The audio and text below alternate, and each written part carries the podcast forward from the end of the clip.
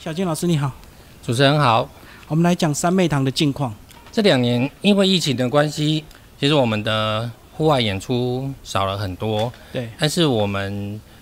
除了拍电影以外，哦，今年有把这个《柔情似水》的电影拍完，然后五月中的时候已经首映完成了。然后今年最重要的一件事情，就是我们跟彰化国宝级施丽美老师，哦，就是做纯阿辉的老师。合作了一组迎亲大队，那在星光三月全台湾各个分店巡回展览。那这个已经是我们跟施丽美老师合作的第五年。那我们三妹堂其实有一个很重要的核心价值，就是共好。共好就是三妹堂现在已经是国际知名的布袋戏团队，但是跟我们合作的这些伙伴还有这个老师们呢，我们都希望他们可以更好。所以，呃，跟老师。合作的这些布袋戏偶呢，哈，比如说像我背后的这尊新娘子，啊，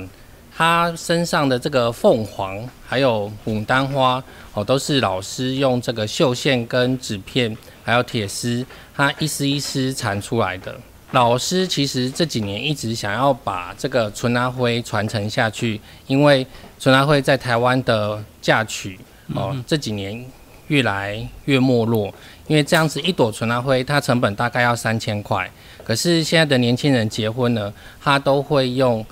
五十块的塑胶花，对，去取代。所以，比如说，哦，像我手上这朵这个加冠进入，它其实每一朵都有不同的意义。比如说，这个中间就是状元的帽子，然后两边是这个帽翅。它的这个中间这朵石榴呢，哈，石榴带金，那带金就是有富贵的意思。那加官进禄呢，就是希望这个新娘子的这个丈夫呢，哈，可以高中状元，哈，求得好功名。所以像这个牡丹花，它代表富贵，然后石榴就是多子多孙，早生贵子。然后另外像这个 K 大灰哦天大灰它的谐音就是吉祥哦。嗯嗯。那这就是在结婚典礼的时候，是新娘的妈妈在戴哦，希望妈妈吉祥。然后下面这里有一朵银牙灰哦，它就是圆满。所以其实纯大灰所有的意思都是新娘的长辈要给新娘跟新郎最好的祝福。那早期都是由新娘的妈妈要亲手缠给新娘子，可是因为这几年大部分的人都已经不会残花了，所以大家必须要去用买的。可是真正的纯拉灰成本又这么高，然后现在经济不景气，又没有人愿意花这么高的成本去买这些花，嗯，所以老师很担心他的纯拉灰的手艺会失传，所以我们刚好跟老师这个结合。纯拉灰跟布袋戏，然后做出一整个迎亲大队。那迎亲大队里面就会有各个不同的角色，哦，比如说这个媒人，哦，媒人他要有这个百合花，那百合花就是代表百年好合，哦，然后这个新郎官呢，我们头上用状元花，状元花就是锦花，哦，锦花就是以前一定要。高中状元才能够戴在官帽上。那我们平常是过年过节的时候，把这个锦花插在那个年糕上面，用来拜拜之用。那像这些，为什么我会懂？其实这本来都不是我的专业，只是因为老师一直很忧虑他的技艺没有办法传承，所以我们在呃前年跟去年跟文藻外语大学合作完布袋戏的。造型教科书还有偶衣教科书，就是把所有做造型跟做偶衣的这个步骤，一个步骤一个步骤记录下来，好让所有看这本书的人都可以学到怎么去帮布袋戏粘头发，怎么去帮布袋戏做衣服。这个是从来在台湾没有任何人做过这样的事哦，因为这些技艺呢，在台湾其实它就是一个其他人不传之秘。好，这是大家赚钱的技对。那在文化传承的角度，你这些一定要留下来。所以我决定要帮老师出书。啊，因为老师施丽美老师呢，他是国宝级的艺师，那今年已经七十五岁了。那他自己的女儿都不想学，这个纯拉灰，他觉得现在没有人要用。可是老师一直觉得纯拉灰它不只是嫁娶的时候可以用，哦，平常生活都可以用。所以像老师跟我们合作之后，我们今年过年的时候去跟老师拜访，然后就说：“哎，老师，那个其实今年是虎年，可以做一只老虎。”嗯，然后老师就真的做了这只小花虎。那小花虎它是用这个。纯拉灰的基本技巧，哦，像上它的尾巴这个是现牡丹，那中间这个就是牡丹，那牡丹代表富贵，全部的版型就是原本基本纯拉灰的版型，它但是它把它做成以前从来没有的款式，那这样子它是一个胸针，好，所以当纯阿灰它跳脱了只有在嫁娶可以用的这个。记忆的时候，它就变成一般生活，我们可以用胸针哦，可以用在发夹、发钗哦。所以现在除了这些日常生活可以用得到纯拉灰以外，大家发现哇，布袋戏也可以用哦。所以我们呃有跟老师合作一尊时间女神，她身上有三百多、三百朵这个凤凰花。那当初设定的意思呢，就是。星光三月小姐三月百货，所以我们用了三百朵凤凰花。那一尊时间女神系友呢？哈，她在二零二零年的时候，哦，就是代表我们中华民国就登上了海军的敦木舰队啊，直接去博流做文化外交。其实也奠定了三妹堂在台湾布袋戏历史上的定位。哦，因为其实台湾布袋戏有非常多的流派。哦，它有传统布袋戏、电视布袋戏、金光布袋戏。哦，那。台湾的外交部，他在这一次在这个中华民国的军舰上打造了一个台湾工艺之美的展览室，那里面就精挑细选了三组全台湾最具代表性的布袋戏团，哦，一个就是云林伦贝的星星阁，它是传统的掌中戏偶，哦，那他的这个负责人就是钟任弼老师，他也是今年不幸就仙逝了，好。那第二位就是我们的霹雳国际多媒体哦，他用了素环真跟一页书这两尊布袋戏哦。那第三个就是三妹堂精工布袋戏。那精工布袋戏在外交部的定义就是精致的工艺的布袋戏。那这些布袋戏它平常在博物馆、美术馆里面展览，但是它又可以走下展台。在音乐剧跟电影里面演出，台湾的三妹堂布袋戏已经在台湾的历史上留下了这个定位，就是目前全台湾没有人可以做的比三妹堂更精致，然后甚至我们都是代表台湾到德国、英国、法国、日本各个国家去展览，所以今年四月，我们总统府也邀请三妹堂，我跟王文志两个人，我们进总统府呢，去跟这个总统府报告。我们台湾的软实力为什么可以这样子名扬国际？哦，所以其实当初我们在做三妹堂的时候，其实都没有想到有一天我们可以代表国家，哦，变成国家认可的一个荣誉。那现在有这样子的这么多人帮助之下，又回到我们的共好。当三妹堂现在有这样子的地位跟名声之后，我们都可以希望。让老师跟我们一样好，老师本身就是国宝级的老师，只是现在很多传统的意识他都缺乏行销，缺乏知名度，所以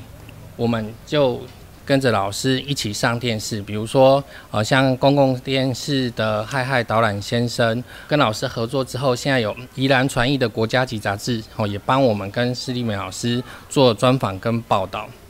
那一个又一个让老师原本。就是没有人想学的纯拉灰，现在他在各个社区大学开课，全部都爆满。接下来就跟我们现在在做神明一样，有很多做神明的宫庙就会跟老师订哦，这个锦花，还有虎爷头上的这个帽冠的花，还有这些呃妈祖身上挂的这个象花，老师现在订单也接不完，所以他女儿终于愿意来学了。对，所以其实文化跟艺术，它其实是需要商机。就是我们都知道说，哎，这个艺术家他很会做，做的东西非常好。可是当你缺乏行销，当你这个产品缺乏商机之后，年轻人他不会想学，他只会觉得哦，这个东西很漂亮，但是我为什么要学？因为他不能赚钱。现在大家人就不想买。对。而现在老师这样子